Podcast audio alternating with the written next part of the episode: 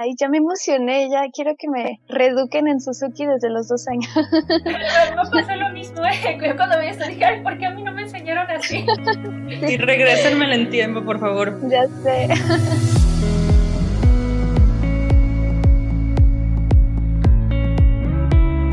¿Qué tal? Bienvenido a un capítulo de más de Crescendo Podcast, un podcast de músicos para todos.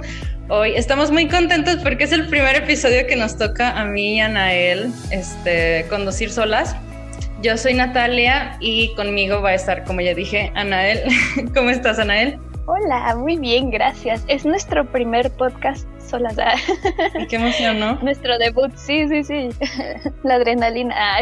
Sí, ya sé. Pero bueno, estamos muy emocionadas porque tenemos a una invitada de mucho nivel. Su nombre es Andrea Ledesma y es compañera nuestra.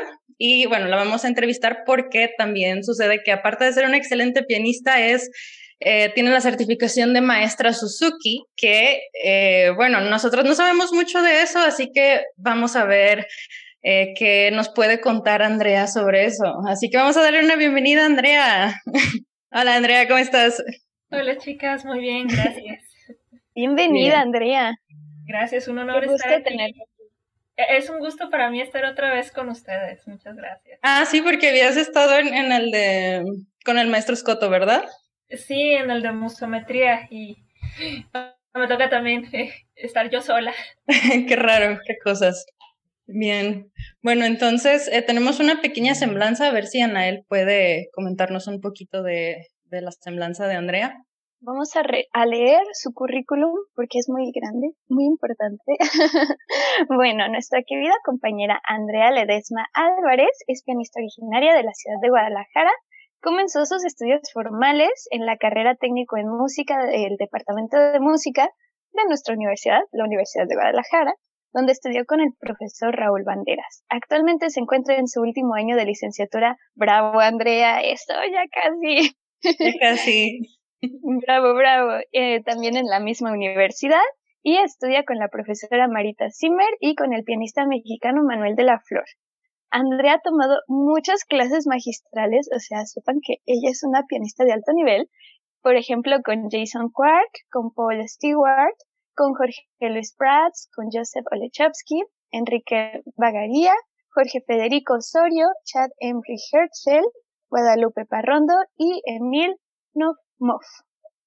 Es profesora certificada en el método Suzuki por la Suzuki Association of the Americas, donde estudió con las profesoras Caroline Fisher y Blanca María Montesinos. Es parte del cuerpo de profesores de la Asociación Mexicana del Método Suzuki, imparte clases de piano, lectura musical y clases de iniciación musical como prepiano en el Centro de Arte Suzuki y en su estudio privado. Bienvenida de nuevo, Andrea. Qué gusto. Muchas gracias, Anael. Bien, bueno, ¿te parece si entramos ya de lleno a la entrevista? Claro, claro, con gusto. Bien, bueno, primero a mí me gustaría que nos explicaras a los mortales con tus palabras qué sería una metodología, porque hay un montón, ¿no? Entonces primero hay que definir qué, a qué se refieren con una metodología.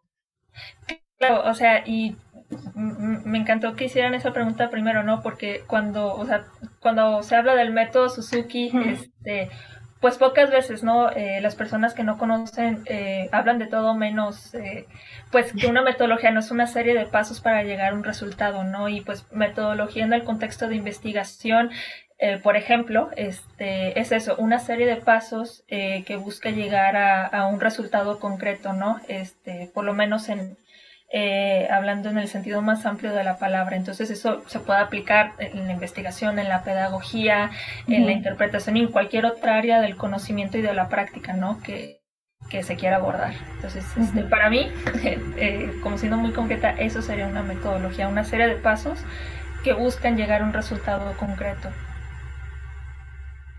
Muy bien, Andrea, muchas gracias por la aclaración, muy importante.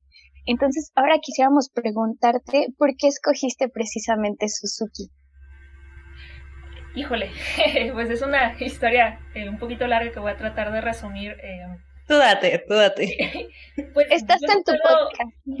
Exacto, ¿no? Pues yo he estado dando clases de piano en un momento en donde yo no debía haber dado clases de piano, ¿no? Yo apenas estaba aprendiendo a leer música y, y me aventé a dar clases de piano cuando tenía 15 años.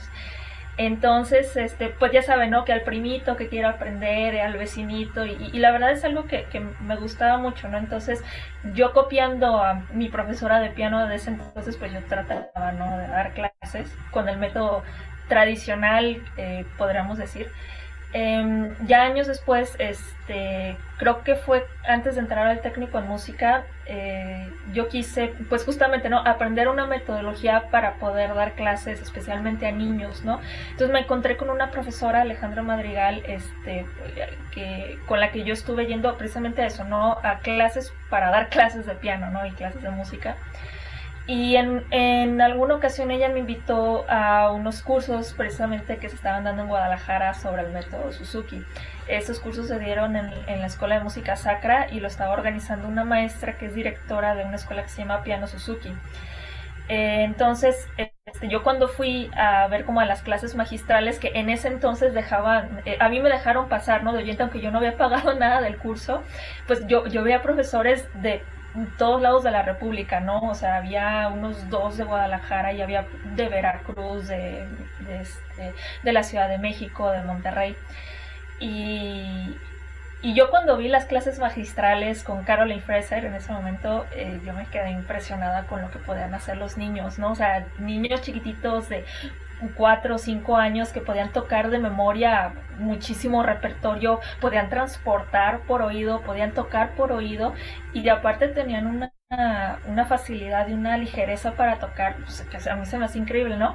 Y encima de todo eso leían muy bien, ¿no? Música, entonces yo decía, wow, yo tengo que aprender, quiero aprender a hacer eso, ¿no? Entonces ese fue como mi primer contacto, ¿no? Este, que, que yo empecé a ver muchísimas clases de observación antes de tomar cursos incluso, este, también con esta profesora, eh, que en ese momento yo empecé a trabajar con ella en su escuela, eh, yo empecé a ver muchísimas clases este, con ella, ¿no? Ella que ya había tomado eh, algunos cursos de certificación. Y pues digamos, ¿no? Que así empecé a empaparme, ¿no? De, de todo este mundo Suzuki. Órale, qué chido. Eh, creo que es algo muy común entre, bueno, a mí me pasó y conozco muchas personas que también les pasó que primero dieron clases, dimos clases y luego aprendimos a dar clases, ¿no? Que no está bien, pero pues pasa, pasa mucho.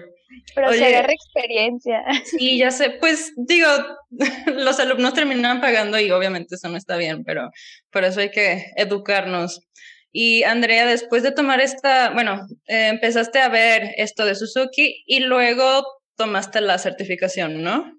Sí, y es que la certificación viene en muchísimos pasos, ¿no? O sea, la certificación es un camino muy largo. Eh, yo después de, de, esto, creo que fue cuando ya estaba en el primer año de licenciatura, pues ahora sí empecé, ¿no? Como a tomar los cursos.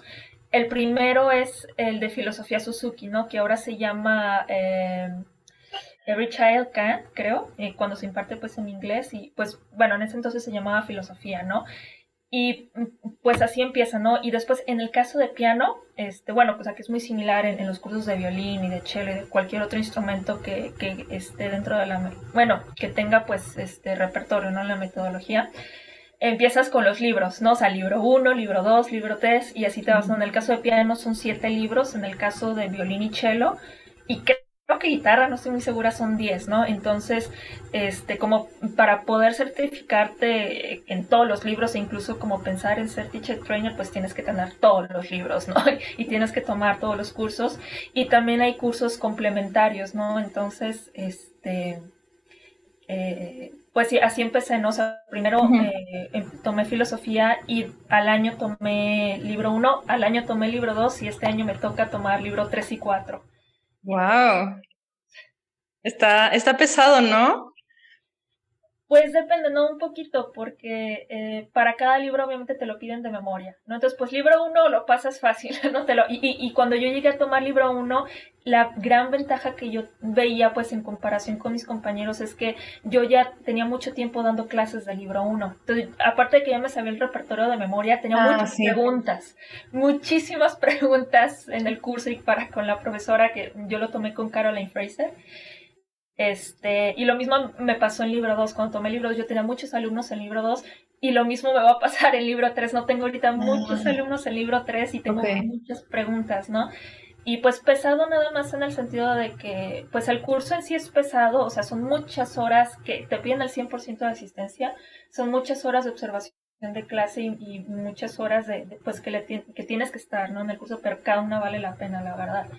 Y este y la cosa es que, por ejemplo, para tomar del libro 1 al 4 te piden eh, una sonata de Beethoven que está en libro 4, ¿no? Del opus 49, pero de ahí en adelante ya te piden cosas más pesaditas, ¿no? Este, que están como dentro del repertorio del libro 7, me parece.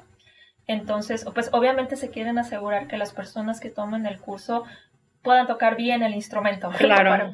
que sepan tocar bien el piano este, y pues que sean capaces ¿no? de aprender el repertorio de memoria, porque pues en sí esto eh, el profesor tiene que saber todo el repertorio, tanto extra que pone eh, de repertorio aparte de, lo que vienen en los libros, que lo puede enseñar de memoria, ¿no? Entonces, y eso es súper ventajoso en las clases. Y yo me di cuenta, ¿no? O sea, poder saberte algo de memoria eh, e, e inmediato saber qué es lo que vas a trabajar en el alumno con esa pieza y, y, y bajo qué pasos, es muy ventajoso, ¿no?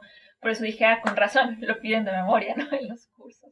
Ah, ok. Sí, claro, no es lo mismo enseñar algo que nunca has tocado a algo que ya sabes cómo trabajar, que sabes dónde se puede equivocar, todas esas cositas, ¿no? Exactamente, y además, ¿qué técnica necesita para tocar eso y qué pasos necesitas para poder llevar a que toque algo, no sé, por ejemplo, para que el alumno pueda llegar a tocar la, la sonatina de Clementi eh, del libro 4, qué es lo que necesitas formar el libro 1 y el libro 2 para que él pueda llegar a, eh, a, tocar eso bien y con calidad, con buen sonido, con buena técnica. Eh, teniendo en cuenta y, y, también pues con conciencia de la forma musical, este, qué escalas está usando, etcétera, ¿no? Órale, wow. Oye, ya después de que tomaste, por ejemplo, esta certificación del libro 1 y los cursos que has tomado hasta ahorita, eh, ¿qué diferencias notaste con otros métodos, si es que habías visto otros métodos antes, eh, con los resultados que has obtenido ahorita ya con Suzuki? Pues mira, no puedo hablar mucho porque, digo, es que, por ejemplo, en otros métodos yo conozco este de Faber, también de, de los Piano Adventures, que pues también tienen como su propia certificación. Creo que también, por ejemplo, Yamaha tiene su propia certificación, ¿no?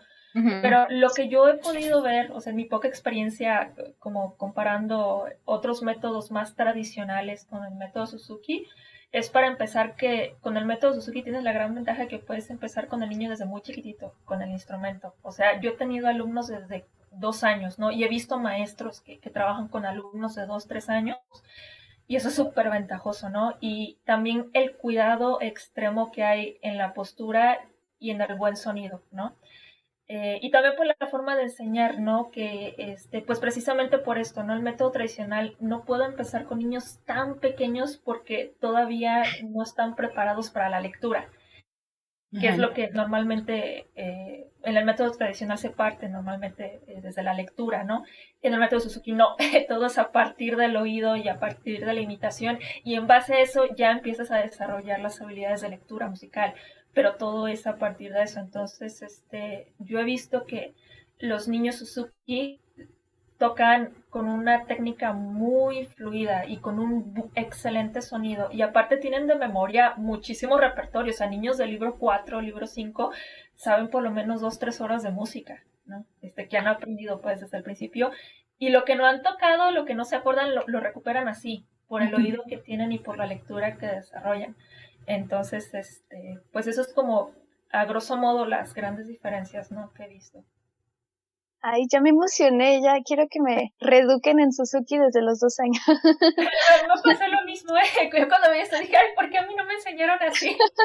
Y regrésenme en tiempo, por favor. Ya sé. Andrea, ahorita que mencionabas de que hay un curso de filosofía Suzuki, precisamente te queríamos preguntar sobre eso. Sabemos un poquito del triángulo Suzuki, todo esto de que eh, la música es como el lenguaje materno. ¿Nos podrías platicar al respecto en tu experiencia? Claro, pues mira, la filosofía Suzuki se basa en eso, ¿no? En que, em, pues incluso hay un libro que se llama, y un documental que se llama Educados con Amor. Este libro pues son una serie de, de, experiencias, ¿no? Vividas por Shinichi Suzuki. Y pues él se dio cuenta de esto, ¿no? De cómo los niños aprendían tan fácil su lenguaje materno, ¿no? Y es algo que, o sea, que incluso muchos psicólogos y pedagogos han investigado, o sea, sobre cómo se le puede enseñar al niño este, muchas áreas del conocimiento en base a cómo aprenden su lenguaje materno, que es natural y que aparte todos los niños del mundo lo dominan, ¿no? Lo llegan a, dominar hasta cierto nivel. Entonces, pues el método Suzuki eh, parte de eso, ¿no? De que todos los niños eh, pueden aprender bien cualquier cosa, en este caso pueden aprender bien la música así como aprendieron su lenguaje materno, ¿no? O sea, tanto así que la música se vuelve parte de su lenguaje, lo pueden tocar, lo pueden expresar, lo pueden leer, lo pueden escribir, ¿no? Si, si seguimos los mismos pasos. Este, en cuanto a lo que mencionas del triángulo Suzuki, es importantísimo porque así como en, en el lenguaje materno, la inclusión de los padres es esencial, ¿no? Entonces el, el triángulo Suzuki tiene hasta arriba al alumno, al niño, y en la base del triángulo lo que lo soporta pues son los padres y el profesor, ¿no? Entonces eh, los padres son como, como estos profesores este, privados e, en la casa, ¿no? El niño toma su clase semanal, pero los padres tienen la responsabilidad de seguir ese trabajo y ese seguimiento en casa de forma positiva, ¿no? Y pues todo eso es un camino que el profesor tiene que trabajar con los papás muy de cerca, enseñarles cómo tienen que practicar, enseñarles maneras de motivar a sus hijos, este, el mismo profesor tiene que motivarlos por medio de recitales, este, por medio de, una inclusión positiva, ¿no? En, en el grupo de, de los alumnos que están estudiando, em, de, mil formas, ¿no? Se puede hacer esto, pero pues siempre es en pro de ver el, desarrollo del niño de una forma positiva, este, así como en el lenguaje, ¿no? O sea, siempre vemos este ejemplo de cuando el niño dice su primera palabra, los padres se emocionan, ¿no? Esto que provoca en el niño, ay, lo quiero volver a intentar, ¿no? O sea, quiero, quiero, quiero intentarlo otra vez, a pesar de que no siempre haga bien las cosas, ¿no? Los padres siempre se emocionan y eso provoca que el niño quiera seguir intentando y perfeccionando el lenguaje, ¿no? Y el habla. Entonces, eh, con el método Suzuki es lo mismo, o sea, cada pequeño paso es celebrable, ¿no? O sea, cada pequeña estrellita, cada pequeña canción que aprenden, cada nueva técnica que aprenden se les tiene que celebrar, ¿no? Y eso, eh, pues es parte, ¿no? De cómo trabaja el triángulo Suzuki. Wow. No, y pues van como que formándose con una buena autoestima musical, ¿no? Que... Exacto, porque o sea, no, nunca vas a llegar a decirle al niño, o sea, lo, en las clases siempre, en las clases magistrales siempre vemos este ejemplo, ¿no? Cuando el niño pues no está tocando bien algo, siempre hay algo que hacen bien, ¿no? Siempre. Entonces la, profesora empieza felicitando lo que hizo bien, entonces ya pues el niño cambia, ¿no? Ah, frente a la clase y se vuelve más receptivo a, recibir la, la, la, Una crítica o algo. Exactamente, ¿no? O sea, incluso pues ahí juega mucho como la, la psicología del niño, ¿no? Y, pues Suzuki era muy receptivo con eso, ¿no? O sea, con, con cómo eran los niños y, y, pues eso impactó mucho a los profesores alrededor del mundo que estudiaron con él, ¿no? Entonces, pues es parte de la filosofía. Ajá. Oye, y ya, bueno, para quizás haya gente que nos escuche que esté interesada en tomar esta certificación, ¿cómo y dónde se puede certificar aquí en Guadalajara eh, con maestro Suzuki? Hablando, pues, costos o cualquier cosa que necesites para, para empezar la certificación. Híjole, pues mira, em, ahorita la gran ventaja es este, que tenemos ahora es que muchos cursos se están haciendo en línea, muchísimos, porque anteriormente tenías que ir al estado o al país en donde se estaba haciendo la, certificación. Este, yo tuve la gran fortuna de que todas las, hasta ahorita las he podido hacer en Guadalajara y en línea, ¿no? He pero he tomado cursos que que antes los tenía que tomar en Chile o en Estados Unidos únicamente porque solo allá se daba, ¿no? El caso del curso de prepiano, solo hay una maestra que lo da y está en Chile, ¿no? Entonces cuando me enteré que lo iba a empezar a hacer en línea, dije, ¡ay! De aquí soy, ¿no? Órale, anótate. Sí, exactamente. Ahorraste el avión. Pues sí, exactamente, ¿no? O sea, y ahorita pues entre más vayas avanzando en los libros, generalmente encuentras más cursos en Estados Unidos, ¿no? Entonces ahorita estoy con los changuitos cruzados de que por favor se hagan en línea, ¿no? Este, pero mira, en Guadalajara eh, y, en general en cualquier parte de la República Mexicana tendrías que ver dónde hay festivales y este y qué cursos se van a ofrecer, ¿no? Y, y, pues en el caso de que no sean en línea, pues tienes que ir al estado, ¿no? Antes era así, o sea, tenías que viajar al estado, tenías que viajar a, a, bueno, generalmente que se hacían en Perú o en Chile, eh, o en Estados Unidos, ¿no? Que todo el tiempo allá en Estados Unidos, y en Canadá también.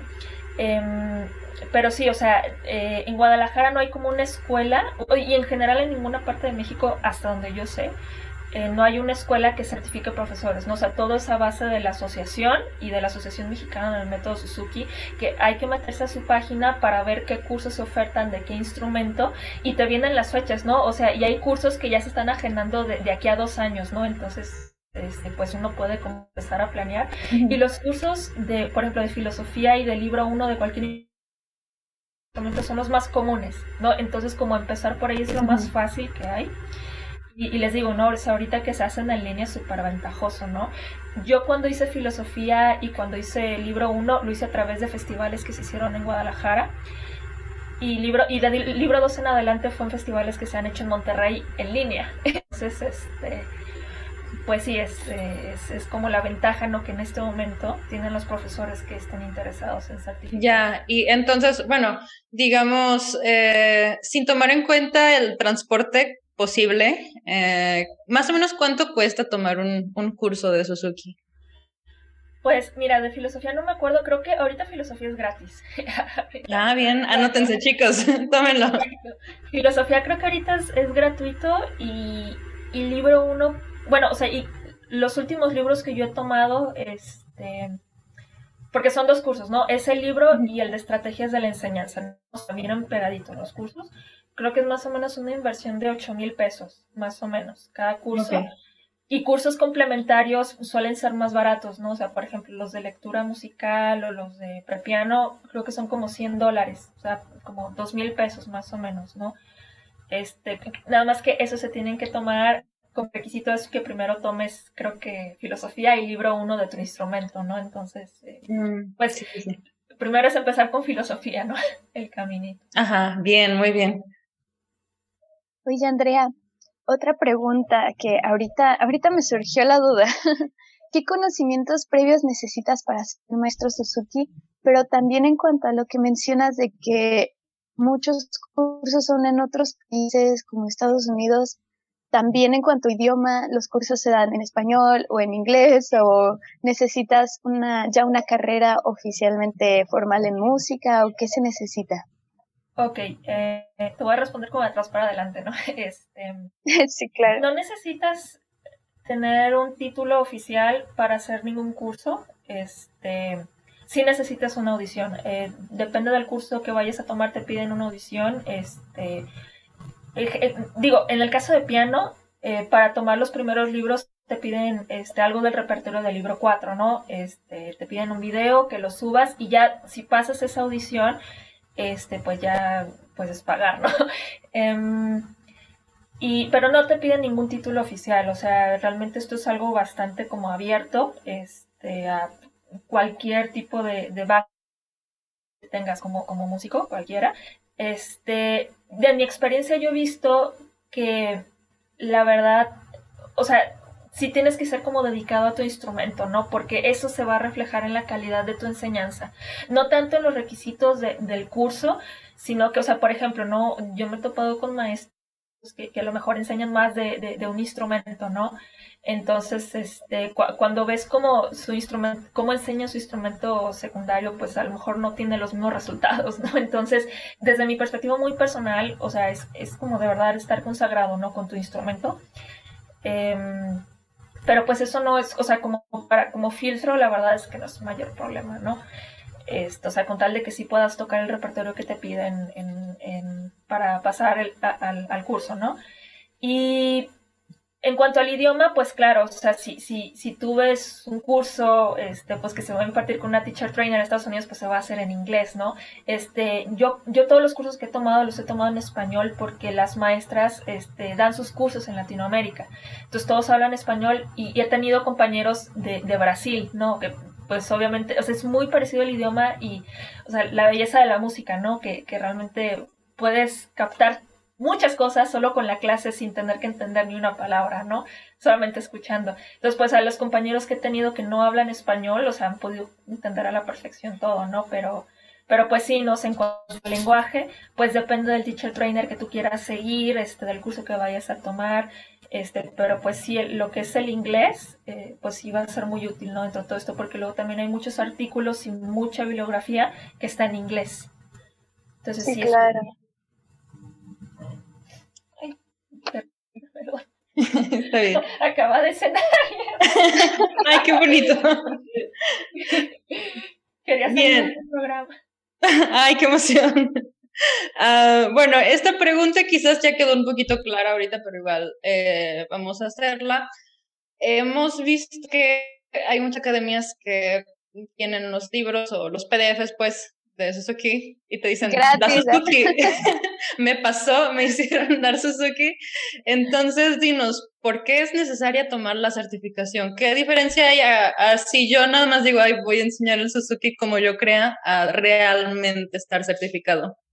Ay, qué buena pregunta, Natalia. Tenemos polémica. Sí, yo creo que, y eso es algo polémica, ¿eh? Este, dentro como de la comunidad de profesores, Suzuki. Este, una cosa son los libros de repertorio y otra cosa muy diferente es la metodología de Suzuki, ¿no? Oh, Entonces, este, pues claro, o sea, y, y, mira, o sea, te lo pongo así, tú puedes enseñar cualquier repertorio que quieras, con la metodología, aunque no estén en el libro Suzuki, ¿no? O sea, y, de hecho eso es algo que se tiene que hacer, o sea, tenemos que incluir material aparte de lo que viene en los libros, ¿no? O sea, eso es como prácticamente un requisito y algo muy necesario para los alumnos. Este, pero pues eso depende de cada maestro, ¿no? Y de cada academia. Pero bueno, fuera de eso sí, la certificación es vital. O sea, sin la certificación, pues realmente, aunque tengas los libros o el PDF, no estás enseñando Suzuki este, porque pues en la certificación tú realmente aprendes los pasos de cómo llevar al alumno a tocar el repertorio de cierta forma y a tocarlo de, con buen sonido, con buena postura, este, etcétera, ¿no? O sea, aparte de que es un tipo de enseñanza muy particular, o sea, por ejemplo, ¿no? Yo jamás había conocido que las clases de piano puedan ser también grupales, eh, cuando conocí el método, ¿no? Es, una forma, e, es, es, una parte importantísima el método Suzuki que tengan su clase individual y su clase grupal, ¿no? Y la clase grupal tiene otros objetivos, ¿no? O sea, donde ya puedes empezar a enseñar, enseñar de forma grupal la teoría musical, solfeo, análisis de la forma, de una manera vivencial y divertida, ¿no? Para los alumnos, tan chiquititos como alumnos de 5 años que ya empiezan a tener nociones de forma, ¿no? Pero bueno, fuera de eso, este, es vital que si alguna persona quiere eh, meter a sus hijos o, aprender con el método Suzuki, es vital saber si el profesor o la academia está certificada en el método Suzuki y para eso hay certificaciones oficiales, se pueden checar en, las, en la Suzuki American Association o en, la, o en la Asociación Mexicana del Método Suzuki, si esa academia o ese profesor es parte del cuerpo académico, ¿no? O sea, yo, tengo mi perfil dentro de la asociación, la escuela donde trabajo también y tiene las placas de que están certificados en, la, en la asociación, ¿no? Porque luego hay escuelas que, que se venden con el eh, título Suzuki pero pues realmente sus profesores no están certificados, no están dentro, o sea, y, y, y, la verdad es que la asociación pues tiene una serie de normas para poder entrar. Entonces, el hecho de que un profesor o una academia se venda de esa forma hasta devalúa nuestro trabajo, ¿no? Como profesores, o sea, porque es una inversión grande que nosotros hacemos en educarnos en esta pedagogía y este y, y, y, cuando ves incluso esos alumnos ves cosas que no son Suzuki no que a lo mejor no la postura no es la misma no están cuidando este como nosotros hacemos el sonido o la postura de la mano o cómo se están sentando en el instrumento este o, cómo son las clases etcétera no entonces y, y, no es tampoco una forma de evaluar otros tipos de pedagogía pero pues simplemente no es Suzuki no entonces este y, casos de eso hay, ¿no? Lamentablemente, entonces, este, pues es realmente eso, ¿no? Que es eh, triste porque sí devalúa de cierta forma el trabajo que hacen los profesores que se especializan en esta metodología. Entonces es bien importante este, checar en las páginas y checar el currículum del profesor y, de la academia, ¿no? Este, que, que se dice o no ser Suzuki. Sí, claro me acordé del lema de si no a la piratería. no, pero, o sea, sí es cierto, tal cual es una inversión de tiempo y en tu conocimiento propio como para que digas, ay, sí, soy Suzuki, pero nada más imprimí el PDF, pues, pues no, no, amigos, no hay que ser así. Andrea, ¿qué otro tipo de cursos Suzuki hay? Como nos mencionabas, el de filosofía, el de prepiano, lectura musical, ¿qué otros nos puedes platicar?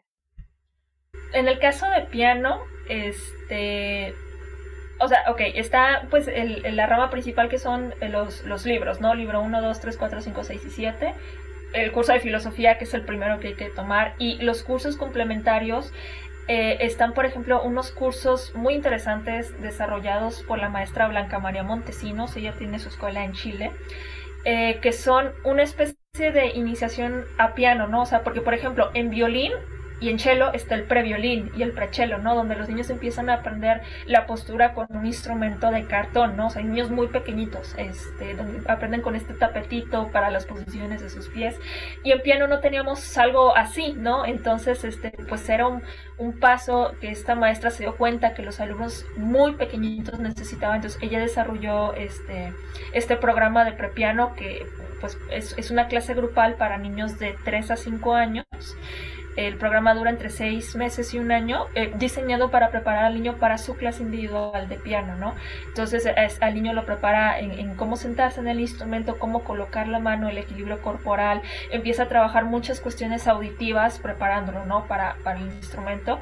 Mientras que en casa, pues los papás van poniendo la música de los libros y, pues el niño va absorbiendo toda esa música, ¿no? Y lo tiene ya en el oído para cuando llega a su clase, ¿no? Entonces está ese curso de prepiano, que pues también eh, está el curso para violín y para cello, y este, hasta donde yo tengo entendido.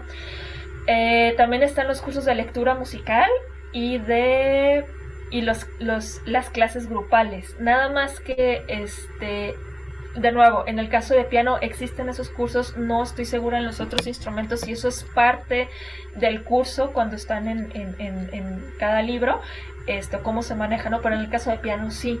Entonces eh, están estos cursos de clases grupales, de cómo tú puedes diseñar una clase grupal de piano para alumnos del libro 1, del libro 2, este, para niños pequeños, para adolescentes, para alumnos que están preparando graduación de libro, etcétera, ¿no? Y pues ahí también puedes, haces ensambles, ¿no? Ensambles a cuatro manos, repertorio adicional, etcétera, ¿no?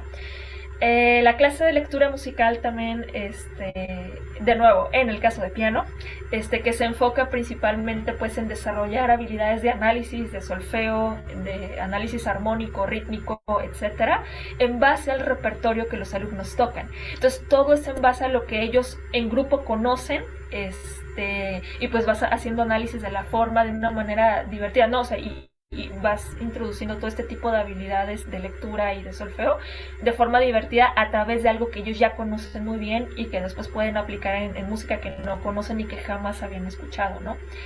Eh, en el caso, les digo, de violín, creo que no hay algo parecido al de lectura musical, este, porque como que es algo mucho de, la clase de, piano, o, o, de los profesores, ¿no? Que enseñamos piano en el método Suzuki. Entonces, este, no les puedo hablar mucho, ¿no? Como de los instrumentos de cuerda, de alientos, pero de piano, pues sí les puedo comentar eso. Y este, también hay cursos, eh, unos que, que surgieron pues en base a esto de la pandemia que se llama Estrategias de la Enseñanza. Este curso se toma junto con, el, con los cursos del libro, pero también se puede tomar este, aparte, ¿no? Este, y en estos cursos cada profesor va enseñando un video de alguna clase este, con, con, un alumno y la profesora va haciendo observaciones ¿no? de la clase y va enseñando y mostrando estrategias de cómo enseñar mejor, de estrategias que podemos usar para ciertos alumnos, para alumnos pequeños, para adolescentes, este, para captar la atención, para mantener al alumno contigo, etcétera, ¿no? Entonces es un curso también muy útil, muy interesante, este, porque aparte pues tienes a varios profesores y entre nosotros aprendemos, ¿no? De que, ah, mira, me gustó lo que hizo este maestro, ¿no? Y, y, vas aplicando, ¿no? Este, los cursos. Y la ventaja con esto es que, pues al, al mismo tiempo que estás tomando el curso, pues normalmente estás dando clases. Entonces puedes aplicar en el momento lo que aprendes, ¿no? Y, ver tus resultados. Entonces es una forma muy empírica, ¿no? De, aprender a dar clases. Y pues hasta donde sé, esos son como los cursos complementarios para los maestros de piano, ¿no? Bien, oye, bueno, ya nos comentaste que empiezan tocando por imitación, entonces, este, igual agarrando la, esta última respuesta que diste de los cursos de, para empezar a enseñar solfeo y otras cosas, lectura musical, ¿en qué momento lo integras todo eso, la teoría, la lectura de notas? ¿Es poco a poco? ¿No desde el principio o en qué momento? Híjoles, un poquito compleja tu pregunta, pero mira, eh, mi experiencia yo he visto y yo me he dado cuenta que pues es que es imposible hacer música sin un nivel de teoría, ¿no? En este sentido, o sea, tú como profesor obviamente tienes que tener todo eso en la cabeza, ¿no? Pero pues no se lo vas a decir ni explicar a un alumno de cuatro años, ¿no? Porque no, pues simplemente todavía no está preparado. Pero los alumnos, o sea, en general los niños tienen una capacidad impresionante de, de absorber información de forma empírica. ¿Qué quiere decir esto? Que este que realmente es saber de qué manera tú vas em, dosificando esa información, pero de manera vivencial para el alumno. Les doy un ejemplo. Tú puedes tocar una pieza con un alumno y decir, ok, yo voy a empezar a tocar alegro, ¿no? Y a lo mejor yo me voy a detener a algún lado, ¿no? Entonces tú estás pensando que alegro se conforma por A, B, A, ¿no? En su estructura. Entonces, este, pero pues obviamente eso no se lo dices. Y tú tocas A, paras de tocar y el alumno sigue tocando B e intuitivamente el alumno sabe dónde cierra la parte B, ¿no? Porque hay una cadencia, pero ellos saben por, por de forma intuitiva, ¿no? Este, porque así es la música, o sea, la música es un lenguaje y tiene sus respiraciones, tiene sus pausas, ¿no? Entonces, y tú sigues con la otra parte, ¿no? Entonces, esa es una forma de, de empezar de forma vivencial a, introducir análisis de la forma, por ejemplo, ¿no? Ya cuando los niños están más grandecitos, cuando ya están tocando a lo mejor libro 2, ya le empiezas a poner nombre a las cosas, pero siempre partiendo de lo que ellos conocen y del oído, eso es bien importante, o sea, y siempre nos lo recalcan, ¿no? Todo parte a partir del oído y de lo que ellos ya están tocando. Entonces, este... Ah, ok, entonces, por así decirlo, primero lo tocas y luego ya que lo absorbieron, luego les das el nombre del concepto, ¿no? sí, y eso es un proceso, ¿no? O sea, em, porque obviamente, o sea, aunque los niños ya sepan muy bien la música de su libro 1 y tienen 5 años, pues a lo mejor todavía no, no, les explicas que, o sea, que esto es forma A, B, B, B, A, no, o sea, no. Pero, pero sí, sí vas haciendo actividades y vas tocando con ellos de forma en que ellos ya intuitivamente saben cómo ubicarse en las secciones, ¿no? De la pieza. Ah, este, yo he visto niños de, pero por ejemplo, no he visto niños de 8 años que están tocando libro 3, en libro 3 ya hay forma sonata porque ya tienen sonatinas, ya tienen la forma del lead, que ya los profesores eh, a lo mejor le empiezan a poner no, en nombres al tema, ¿no? Y, aquí esto que suena distinto, este como que normalmente está en, tono menor, este, ah, qué interesante, eso le vamos a poner tema B, ¿no? Y los niños lo absorben, ¿no? Pero aquí la clave es repetir esos conceptos para que el niño realmente lo aprenda, ¿no? Este, y lo interiorice, ¿no? Esa es como la clave, que interiorice ese conocimiento a partir de la vivencia, ¿no? De lo que pueden hacer. Sí, claro, y aparte porque pues son alumnos chiquititos que quizás todavía ni siquiera saben escribir, ¿no? Es como de, ay, ¿para qué lo preocupas? Si apenas sí se sabe su nombre. Claro, ¿no? O sea, y fíjate, y eso no significa que no vas a empezar a introducir la lectoescritura, ¿no? O sea, por ejemplo, con alumnos de cuatro o cinco años yo he hecho esta pre preescritura de ritmos, en donde ellos van escribiendo estrellita y yo les voy ayudando, ¿no? Así como si estuvieran aprendiendo a escribir, o sea, o más bien como aprendan a escribir, ¿no? A con puros palitos y la nota blanca pues es más largo, ¿no? Como ellos sienten y, la bolita, ¿no? Pero pues es, y eso es repetirlo muchas veces y con diferentes canciones que saben tocar, que, que pueden cantar, este, pero o sea, eso se, se, puede introducir, ¿no? Pero según el nivel, este, como de desarrollo cognitivo que tiene cada alumno, ¿no? Entonces, claro. Oye, Andrea, una pregunta. ¿Cómo se trabaja la memoria musical en los niños? O sea, tú tocas, este, sabemos que está esto de que los papás les tienen que poner la música en casa como para que se la vayan eh, introduciendo en su ser, en su memoria. ¿Cómo se trabaja en clase? O sea, tú los pones, tocas y haces que te imiten, ¿cuál es el método? Mira, lo de la memoria musical se trabaja desde el primer día de la clase de, instrumento, ¿no? Este, Y, yo creo que un punto clave en esto de la memoria es la repetición, ¿no? Porque en todas las clases tú, tú de alguna forma repasas y, y eh, ¿cómo se dice? Este y, afinas el repertorio, ¿no? O sea, no solo repasar por repasar, sino que siempre introduces un concepto nuevo al alumno para, para, que suene mejor, como el legato, el estacato, el equilibrio, etcétera, ¿no? Y en este proceso ellos siguen repasando la misma música, ¿no? Entonces, y aparte, como, lo hacemos a libro cerrado, o sea, e, e, el, libro uno no se, no se tiene que abrir más que para referencia del papá, ¿no? O sea, todo se hace desde la memoria. Entonces llega un punto en donde para los alumnos es muy fácil, este, a lo mejor no han tocado una canción en dos semanas, pero para ellos es muy fácil recordarla porque la han tocado muchísimas veces y este y además en su casa se escucha todo el tiempo esa música, ¿no?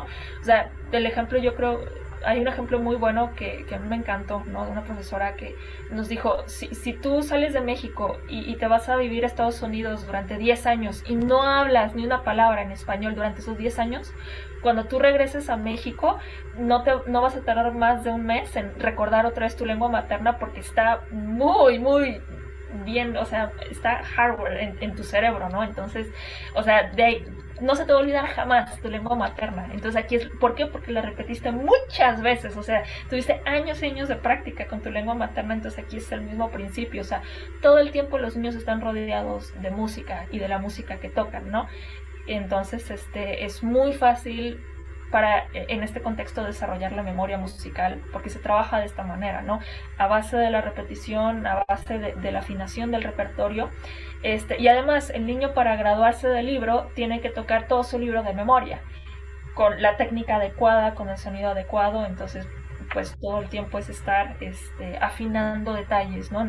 Mientras al mismo tiempo trabajas otros aspectos este, musicales, como la lectura, el análisis, el oído repertorio adicional, etcétera. Oye, y hablando un poquito en específico de cuando empiezas a darle clases a niños pequeños, ¿cuáles son los aprendizajes previos a ya empezar a tocar el instrumento? Porque, bueno, ya nos dijiste que tomaste el curso de prepiano y existe un previolín y pre otros instrumentos, ¿no? Entonces, eh, ¿cómo vendría siendo ese proceso de, su nivel antes de tocar el instrumento?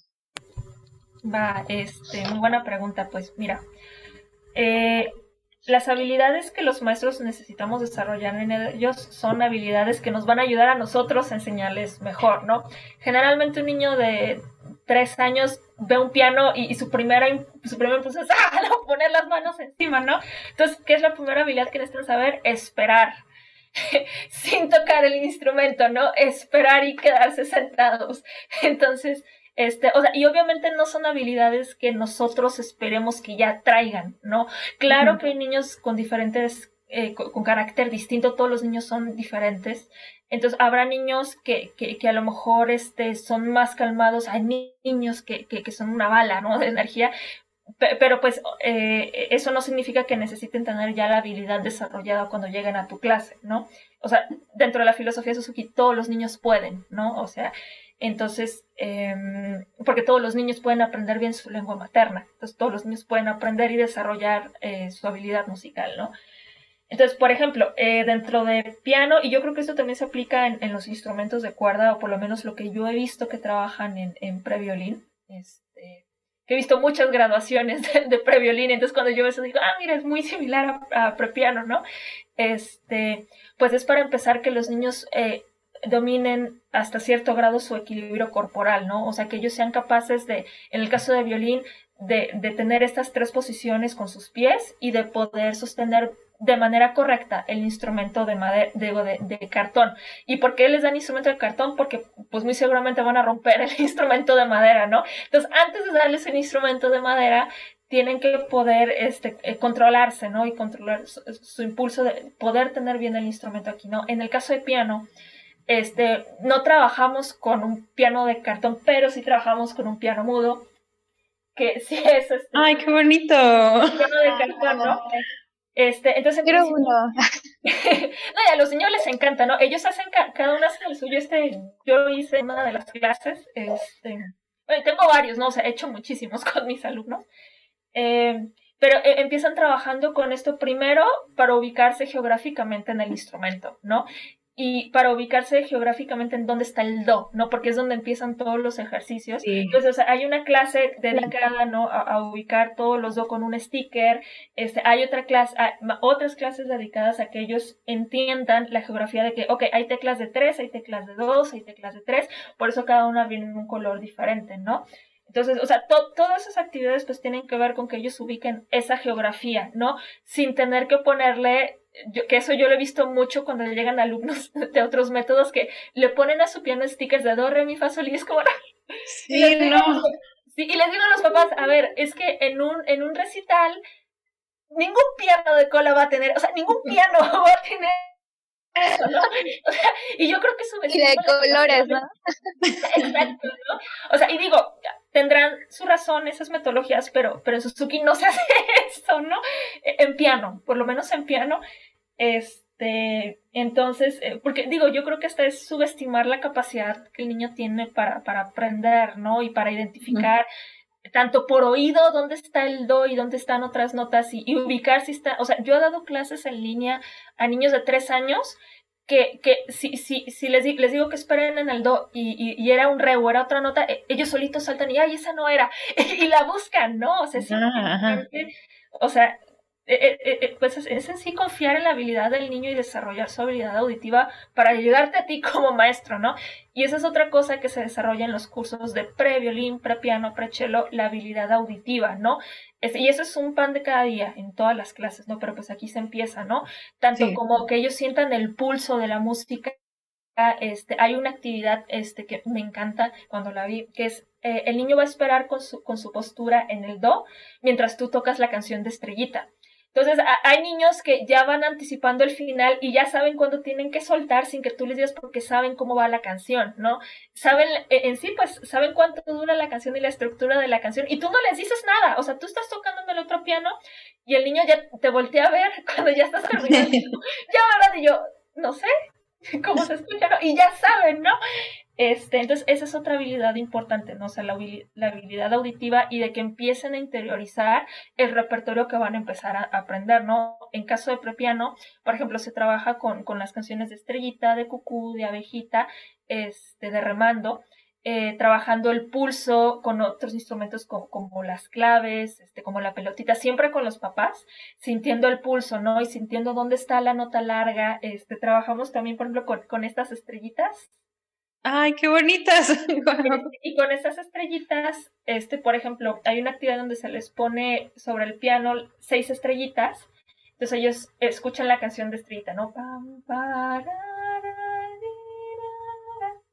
Y les muestras que hay que levantar en la nota larga, ¿no? No les explicas, solamente les pides que escuchen y ellos van captando, ¿no? Ah, en la nota larga eh, hay que levantar las estrellitas, ¿no? Hasta que terminen todo, toda la canción.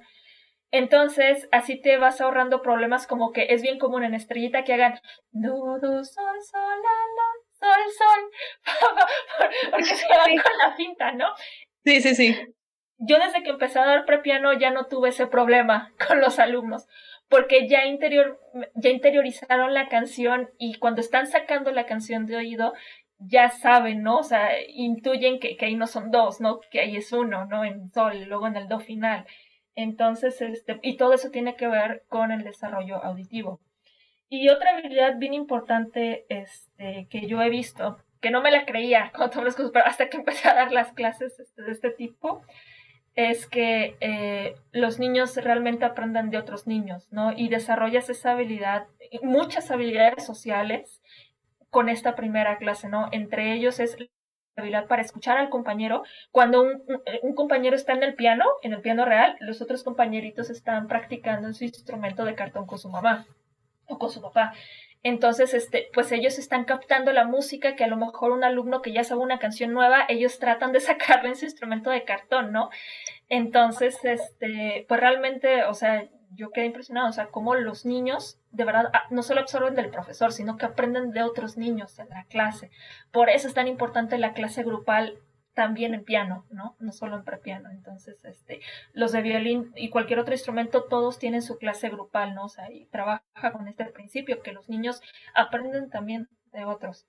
Entonces, este, pues esas son como las habilidades básicas, ¿no? Que por lo menos los maestros de piano eh, queremos formar en, en, la clase de prepiano eh, antes de que ellos lleguen a, su primera clase de piano individual. Ay, qué bonito. Oye, Andrea, y respecto al triángulo Suzuki, que es esto de el alumnito, maestro y papás, ¿cómo logras involucrar a los papás y qué haces cuando esto no se puede? Porque, por ejemplo, hay papás súper ocupados. Bueno, a mí me ha pasado, yo para quien no se escuche, yo no soy maestra Suzuki, soy maestra de violín que imprimió el PDF. Entonces, este, a mí sí me ha pasado mucho que los papás quieren resultados en dos horas y ver a su niño ya tocando 50 cosas y así como rocola que toquen las fiestas familiares. Y es como de, sí señora, pero ponga a practicar a su niña. No, pues es que ella está chiquita y no quiere agarrar el instrumento no sabe, no tiene responsabilidad y es como de, sí, pero está pequeña, necesita su apoyo, señora. ¿Cómo trabajan ustedes ese compromiso de el triángulo tan importante de la filosofía Suzuki? Es todo un arte, Nael. yo creo que todavía yo no, yo no entiendo completamente cómo, cómo, cómo incluir a todos los papás, porque claro, también yo he tenido muchos casos así, ¿no? Este, y justamente por eso yo dejé de dar clases a domicilio, porque me di cuenta que los padres que piden clases a domicilio son padres generalmente ausentes, este, que no están ahí, que, a pesar de que dicen estar en la clase, están trabajando, o sea, no están en la clase. Este, y aparte es bien diferente cómo te responde un niño en, en, en, en su casa que en el espacio del profesor, ¿no? Entonces, para empezar, pues, este, no den clases a domicilio, chicas. Pero bueno, este, esa es una cosa de la que yo me di cuenta, ¿no? O sea, siempre va a ser mejor el espacio del profesor, porque aparte tienes cierta autoridad frente a los papás, o sea, cuando es en tu espacio, ¿no? Entonces, este, pero sí, la verdad es que incluir al papá es, es todo un arte, este, y es complicado porque, claro, te vas a encontrar a papás que, o sea, que, que, que van a estar ahí, van a dar el 100% y es maravilloso trabajar con esas familias. Pero pues también eh, una vez tuve una profesora, eh, Leslie Miraji, ella, ella fue, la, fue directora de la Asociación Mexicana del Método Suzuki, que nos contaba, ¿no? Que los padres más difíciles terminan siendo los mejores padres Suzuki. Entonces yo todavía estoy en la expectativa de, de, ver eso, ¿no? Pero, bueno, quiero confiar en que es así, pero es un trabajo muy exhaustivo y constante y yo creo que eso es lo importante, la constancia del profesor en realmente convencer al papá de que es importante que él esté ahí, ¿no? O sea, es importante que esté en los recitales, es importante que esté en la clase, es importante que aprenda los primeros pasos del instrumento. Porque, y, yo creo que eso es a lo mejor este, algo clave, y, ahorita me estoy dando cuenta este, que, que, tampoco lo tiene como el método tradicional, ¿no? En el método Suzuki los papás tienen que aprender los primeros pasos del instrumento. Y ahí es donde los papás se dan cuenta que no es tan fácil aprender. Y, y, y, y yo también les ayuda a entender que pues para el niño tampoco va a ser fácil, entonces, ¿cómo le hago para ayudarle? Este, para, o sea, y, y, y pues yo creo que se van a dar cuenta de eso, ¿no? En el que pues no es tan fácil que sea una rocola, ¿no? Y que, y que es un proceso también, es un proceso de aprendizaje.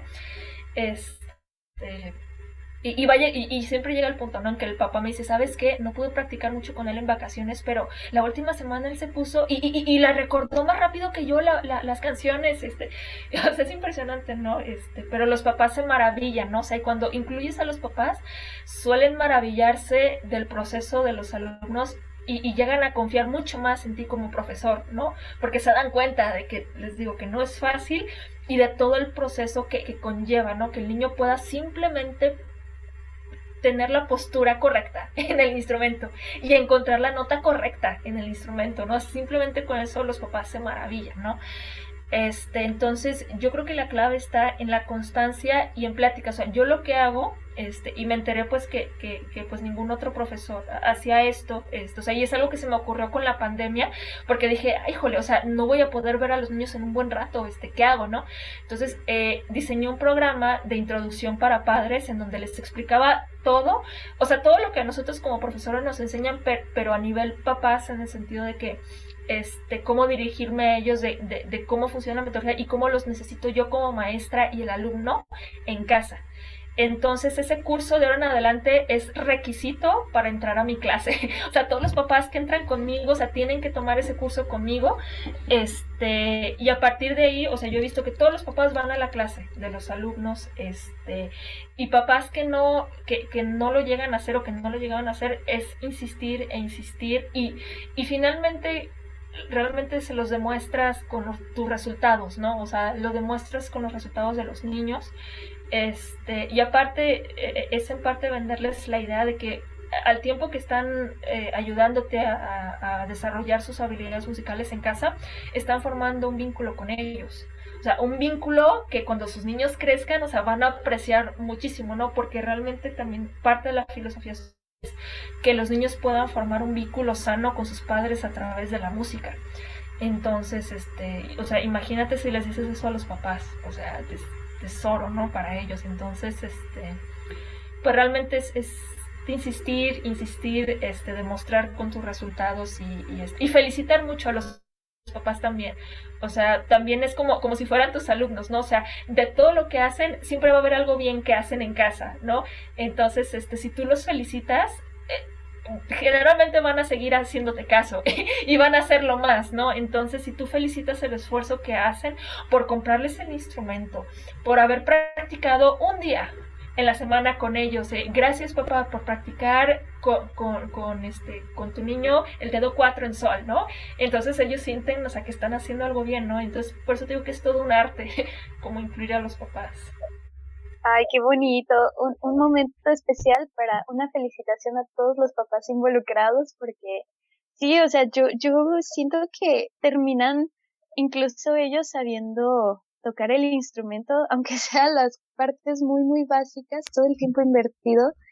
Y, y sí, como tú dices, es como que ya va a tener su recital, su recital mi niño, claro que voy a ir a verlo, o sea, todas las horas que le invertí ahí estudiando con él. Y sí, no, qué bonito, qué bonito. Bravo, papás. Sí, sí papás. la verdad es que es, es, es un trabajo admirable lo que hacen los papás Suzuki este, admirable, ¿no? Este, incluso papá Suzuki hasta se meten a clases, ¿no? Porque les termina gustando también. Y eso es padrísimo cuando pasa eso. Ay, qué bonito. Sí, que sepan que las clases de música no son como la guardería, ¿no? Porque eso pasa mucho fuera de instituciones así.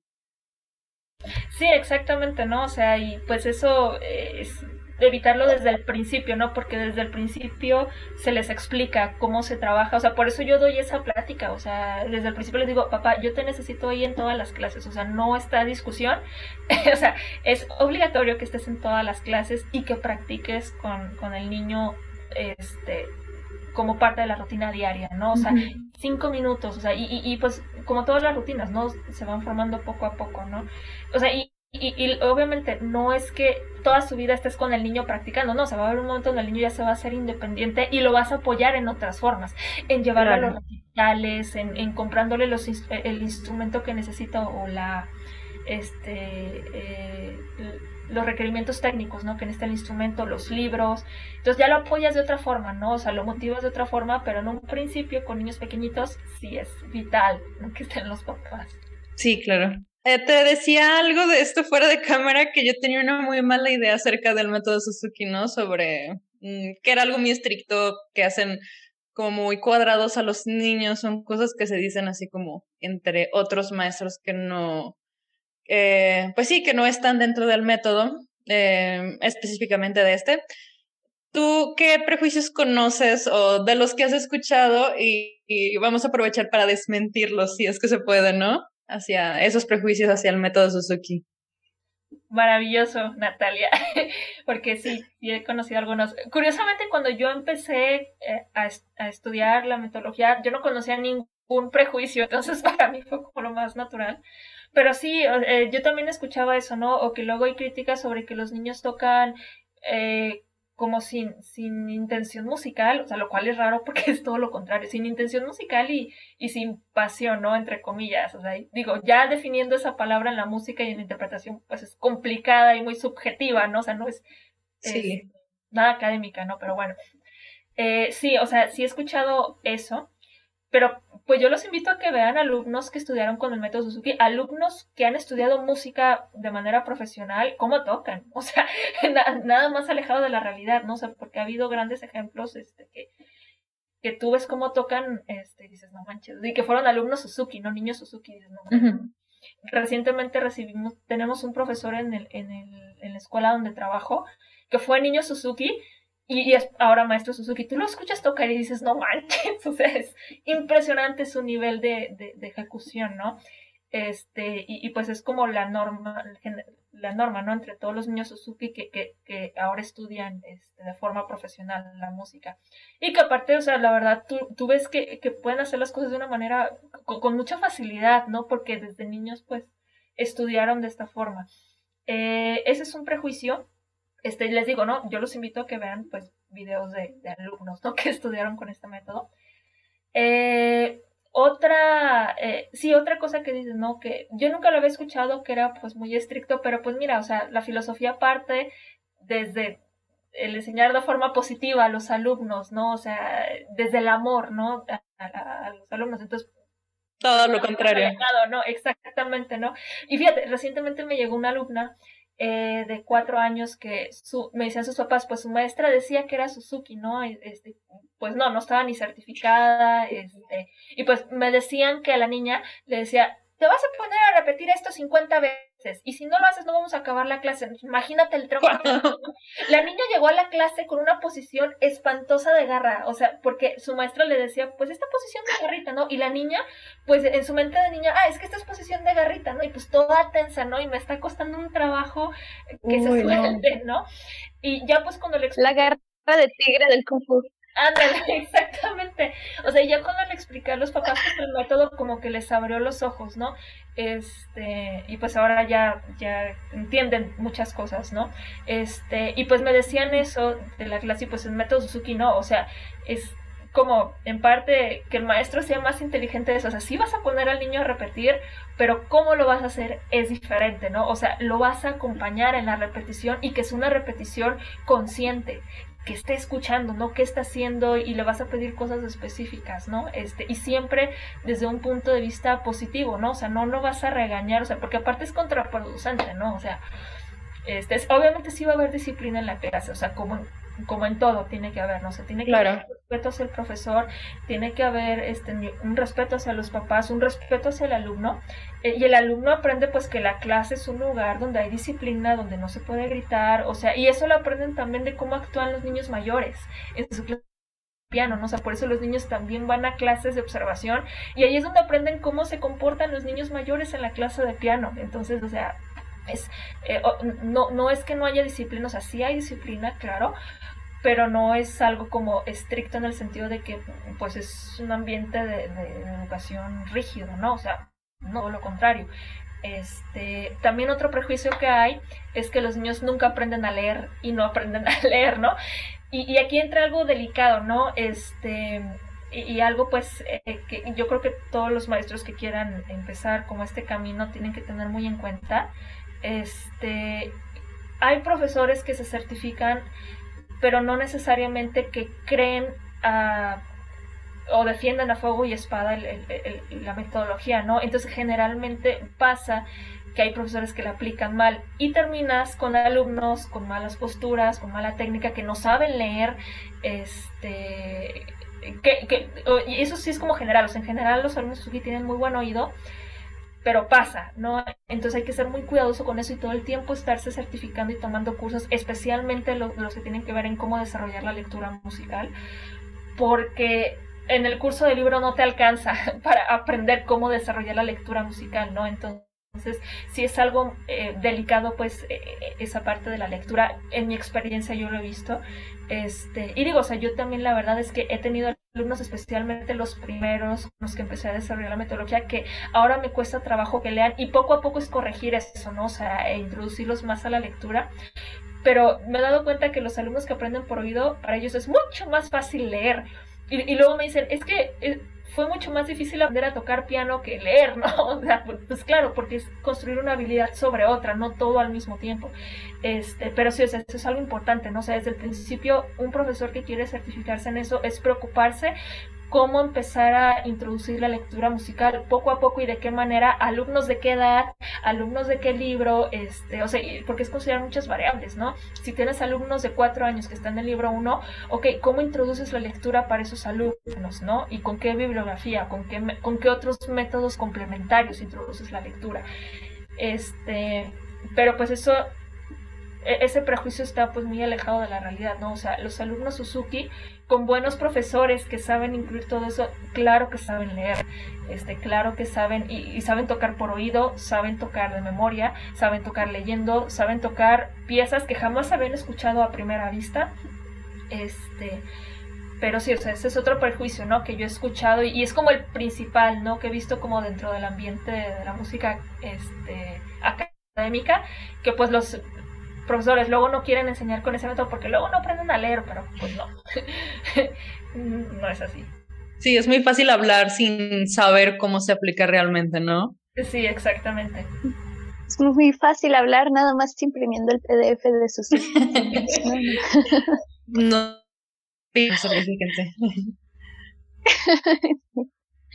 Andrea, dirías, bueno, nosotros anotamos esta pregunta antes de la entrevista. No nos juzgues, ¿eh? No, no, hagas prejuicios. Nada, no te creas. Mira, nosotros teníamos la duda de si hay alguna desventaja de este método. Que ya con todo lo que nos contaste, o sea, es como de, no, o sea, es que quien lo aplica como debe de ser, claro que funciona, claro que tienes resultados, niños felices, talentosos. Entonces, ¿Cuál dirías tú que podría ser una desventaja? No, mira, Daniel, o sea, como todo en la vida, pues hay ventajas y desventajas, ¿no? O sea, yo te, puedo decir como a nivel institucional eh, cuáles son como las fallas en la Matrix que, puedo ver, ¿no? Y, que he experimentado también como profesora, ¿no? Este, pues evidentemente, eh, para ser profesor Suzuki tienes que prepararte todo el tiempo, eh, lo cual es muy costoso. Este, o sea, eso puede ser como una desventaja porque pues sí, realmente es un sacrificio muy grande el que hacemos los profesores para estarnos certificados, o sea, los que realmente estamos comprometidos, ¿no? Con esta metodología, en estarnos certificando todo el tiempo, siempre que podamos, ¿no? Este, y es costoso, la verdad es que sí es costoso, eh, son costosas las certificaciones, eh, a pesar ¿no? de, de, todas las ventajas que ya hemos visto. Eh, y es, yo podría decir que también pues es complicado aplicarlo por, y ya se los he comentado, ¿no? en cómo incluyes a los papás. Entonces es un trabajo muy exhaustivo, este, porque además como profesor todo el tiempo tienes que estar haciendo conciertos y recitales porque esa es una fuente de motivación básica para los alumnos y para los papás, los recitales y los conciertos, ¿no? Entonces, si eres un profesor particular, este, como en mi caso, pues es muy ¿no? O sea, cada seis meses mínimo tienes que estar haciendo recitales con tus alumnos, ¿no? Y es eh, cansado estar haciendo la gestión y todo esto. En el caso de, de, estar dentro de una academia, que también es mi caso, pues todo el tiempo hay actividades, todo el tiempo hay cosas que hacer en beneficio de los alumnos y pues tienes que estar ahí, ¿no? Entonces mucho tiempo invertido hacia tus estudiantes, ¿no? Este, o sea, no, no es una queja, pero, pero pues sí es algo como a tener a consideración, ¿no? O sea, eh, que generalmente en el método tradicional no, no es tanta la inversión de tiempo que le das a tus alumnos como en esta metodología, ¿no? y pues tienes que estar ahí, ¿no? Porque eres el profesor, ¿no? O sea, eres parte del triángulo y, y pues los alumnos también, o sea, tienen un, una, este, una relación contigo muy importante, o sea, también el profesor aquí juega un papel muy importante en el desarrollo emocional de los alumnos. Entonces, si te ven ahí, ellos se sienten seguros, ¿no? O sea, ellos están tranquilos. Tengo innumerables memorias de los alumnos, yo, yo que estoy atrás de mambalinas, siempre me voltean a ver, siempre, no falla, para sentirse seguros, ¿no? De que les digo, sigue, ¿no? Especialmente en las graduaciones, ¿no? O sea, siempre te, te voltean a ver para sentirse seguro, ¿no? Entonces tienes que estar ahí, obviamente. Este, y les digo, es todo un arte incluir a los papás y es un trabajo exhaustivo, ¿no? O sea, y si te vas a encontrar con papás, claro que eh, pues no van a estar ahí y este y es ver maneras de cómo incluirlos, o sea, de, realmente convencerlos de que los necesitamos ahí y que solamente de esa manera va a funcionar este el, desarrollo y desarrollar la habilidad musical en, sus hijos, ¿no? Este, yo creo que también se puede decir que es desventaja, este, creo que ya lo comentaba, no me acuerdo si detrás de cámaras o, hace ratito, que eh, la verdad es que sí es bien necesario que eh, en el método Suzuki haya profesores muy preparados y que todo el tiempo se estén preparando porque también para nosotros es un proceso de aprendizaje el poder aplicar bien la metodología, ¿no? Este, y poder eh, desarrollar alumnos con todas estas habilidades que necesita el músico. Entonces, este, pues eso no es fácil y es un proceso de años, les puedo decir. Este, yo llevo cinco años aprendiendo esto y, y todavía me queda un camino enorme, ¿no? Por recorrer. Entonces, este, sí es, eh, yo veo que la verdad los profesores necesitan tener una mente muy abierta, ser muy humildes también para recibir la información y, recibir consejos tanto de otros profesores como de los teacher trainers, ¿no? Y pues en los músicos yo he visto, ¿no? Que a veces es difícil porque hay una tendencia, ¿no? A tener un ego grande. El ego. Exactamente, ¿no? Y, y, eso yo lo he visto, por eso se los digo. Entonces, y generalmente he visto, ¿no? Que sus maestros, he visto cómo son sus alumnos y digo, ok, prefiero mejor ser humilde y recibir consejo, ¿no? Que este, porque digo, finalmente, cómo tocan tus alumnos es expresión directa de tu trabajo. Entonces, pues ahí no, ¿cómo te defiendes, no? Pues ahí está el alumno tocando su trabajo. Entonces, eh, pues sí se necesitan muchos años de preparación este, para lograr tener buenos resultados en esto. Este, y, y, sí tener una buena actitud al, recibir eh, los consejos y, la, y la, pues la enseñanza ¿no? de, profesores que, ya tienen un gran camino recorrido en esto.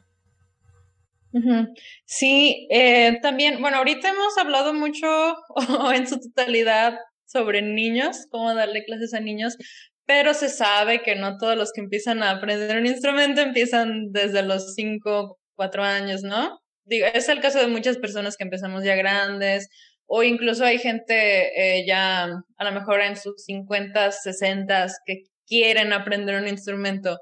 ¿Cómo lo abordas desde la perspectiva de Suzuki? Es porque me imagino que no los vas a poner a hacer el prepiano, ¿no? Entonces, este, ¿en qué cambia todo esto? clase para alumnos de 50 años de prepiano. no, Imagínate. y la clase de prepiano, pues, es de los 3 a los 5 años. Punto. O sea, ya si empiezan más grandes, ya es directamente a la clase. Ah, ok. Ok. Este, lo mismo para los adolescentes y adultos, ¿no? Y, y es muy buena pregunta, Natalia. Este, cuando trabajas con el método Suzuki, eh, también tienes que saber trabajar otras literaturas de pedagogía musical. En mi caso, yo trabajo con este, los libros de Piano Adventures. Y pues esos libros, o sea, son increíbles, ¿no? Porque vienen según el nivel de la edad del alumno. Entonces hay libros hasta para adultos, para adolescentes, para niños. Esos yo los uso como libros este, soporte para introducir la lectura musical.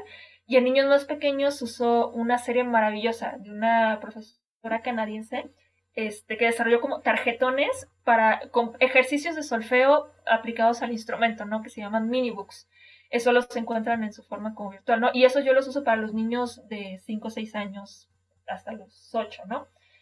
Y bueno, el caso es que pues para los adultos, este, claro que puedes usar la misma metodología, la cosa aquí es que vas a introducir la lectura musical mucho más rápido que, que, lo harías con un, con un niño y le vas a explicar cómo vas a trabajar, o sea, a, los, los adultos necesitan mucha más explicación que, un niño, ¿no? Este, con los adolescentes generalmente no tanto, pero pues depende, ¿no? Porque pues depende ahora sí de cada alumno porque te pueden llegar a adolescentes que ya sepan tocar algo, entonces ahí es ver, ok, ¿qué necesito trabajar y a partir de qué libro puedo empezar con este alumno este, para desarrollar la técnica, para desarrollar lectura, mil cosas, ¿no? Con los adultos que, este, que generalmente empiezan desde cero, o sea, puedes empezar y tienes, ¿no? Que empezar desde el libro uno, porque es la base, ¿no? De cómo tocar el instrumento. Pero desde el principio sí vas a llevar este métodos complementarios de lectura especialmente, porque el adulto aprende mucho más fácil racionalizando cosas que un niño. Un niño no racionaliza, o sea, un niño aprende a través de los sentidos, ¿no? Por eso lo haces más por imitación. Y con el alumno adulto, pues tienes que ser mucho más versátil en todas las herramientas que vas a usar, ¿no? Este tanto de, de libros, como cómo usas la imitación con los adultos, cómo les explicas a los adultos este, pero pues en mi experiencia yo he visto que el método Suzuki ha dado muy buenos resultados este, con alumnos adultos también muy buenos. Entonces, este, nada más que sí, con los adultos yo he visto que tienes que pasar mucho más tiempo en desarrollar la soltura y la técnica que en otras que, que, que en los niños, ¿no? Este, pero los alumnos aprenden, los adultos aprenden mucho más rápido la música, este, a veces, que los niños, ¿no? Este, en la mayoría de los casos. Pero, este, pero sí, la verdad es que, este, como en comparación con el método, solamente usar el método tradicional o métodos de lectura, hasta les ayuda, ¿no? O sea, a, alumnos que, que, he tenido que son mayores de edad, este, eh, que, pues toman el instrumento, ¿no? Para, para tener un hobby, o sea, y algo saludable que, hacer en su tiempo libre. Yo he visto que eh, de verdad el ponerlos a tocar de memoria ayuda, ¿no? Porque luego siempre quieren leer, ¿no? Y les digo, ok, les sirve la partitura, vamos a tocar de memoria y se dan cuenta que sí pueden, ¿no? Entonces, es algo muy padre, ¿no? También de, de ver y de convencerlos de que pueden más de lo que ellos creen. Ay, qué bonito. Andrea, y sobre todo con personas quizás mayores o a veces también pasa con niños este tema de la frustración, de que dicen, ay, es que no es tan fácil como yo creí, como el tutorial de YouTube con lucecitas y colores que lo iba a hacer en cinco minutos. ¿Cómo se aborda este tema con la filosofía Suzuki de enseñar con ¿Cómo es ese entusiasmo de que, por ejemplo, en violín yo maestra de violín es como que, ay corazón, sí, pero el arco se agarra de esta forma y se agarra así y el niño ya está acá de que ya, ya, no quiero saber nada. ¿Cómo, cómo lo abordan ustedes? Muy buena pregunta, Nael, este, porque eso es algo también básico, ¿no? En la metodología, cómo mantener motivados a los niños y pues precisamente no evitar este tipo de situaciones. Este, y se aborda de varias formas, ¿no? Este, ahorita eh, puedo empezar diciendo que, pues para empezar, los niños pequeñitos no empiezan con clases de una hora. es imposible que mantengan su atención más de cinco minutos. Las clases son de media hora y una parte de la clase es dedicada al papá, que necesita aprender los primeros pasos para poder aplicarlos bien en la casa, ¿no? Este, la segunda cosa, yo creo, bien importante es, eh, como dije antes, ¿no? aunque el alumno haga muchas cosas mal en la canción, siempre va a haber algo que hace bien. Entonces empieza felicitando por eso que hace bien y, vas a captar su, su atención y, y, vas a sentir que, que, sabe tocar el piano, ¿no? Y lo vas a hacer sentir con que sabe tocar. Entonces lo que hace bien, número uno, lo va a seguir repitiendo, ¿no? Entonces va a seguir haciendo bien su legato, va a seguir haciendo bien su staccato, lo que sea que hizo bien en la canción, ¿no? Eh, lo segundo es, no le vas a decir, este, estuvo mal esto y esto, no, o sea, le vas a, le vas a pedir, oye, y, esto puede sonar así, oye, y a ver, y generalmente con eso los alumnos reaccionan muy bien, ¿no? Y te responden muy bien. Este, si no te responden, porque todos los alumnos son diferentes, es ver y diseñar estrategias positivas para que te responda como tú quieres, ¿no? Este, y, y, y, por ejemplo, no, o sea, también te llegan alumnos que pues de repente no quieren tomar la clase o no quieren tocar. Y eso es bien común, especialmente con niños de 3, 4 años, bien común.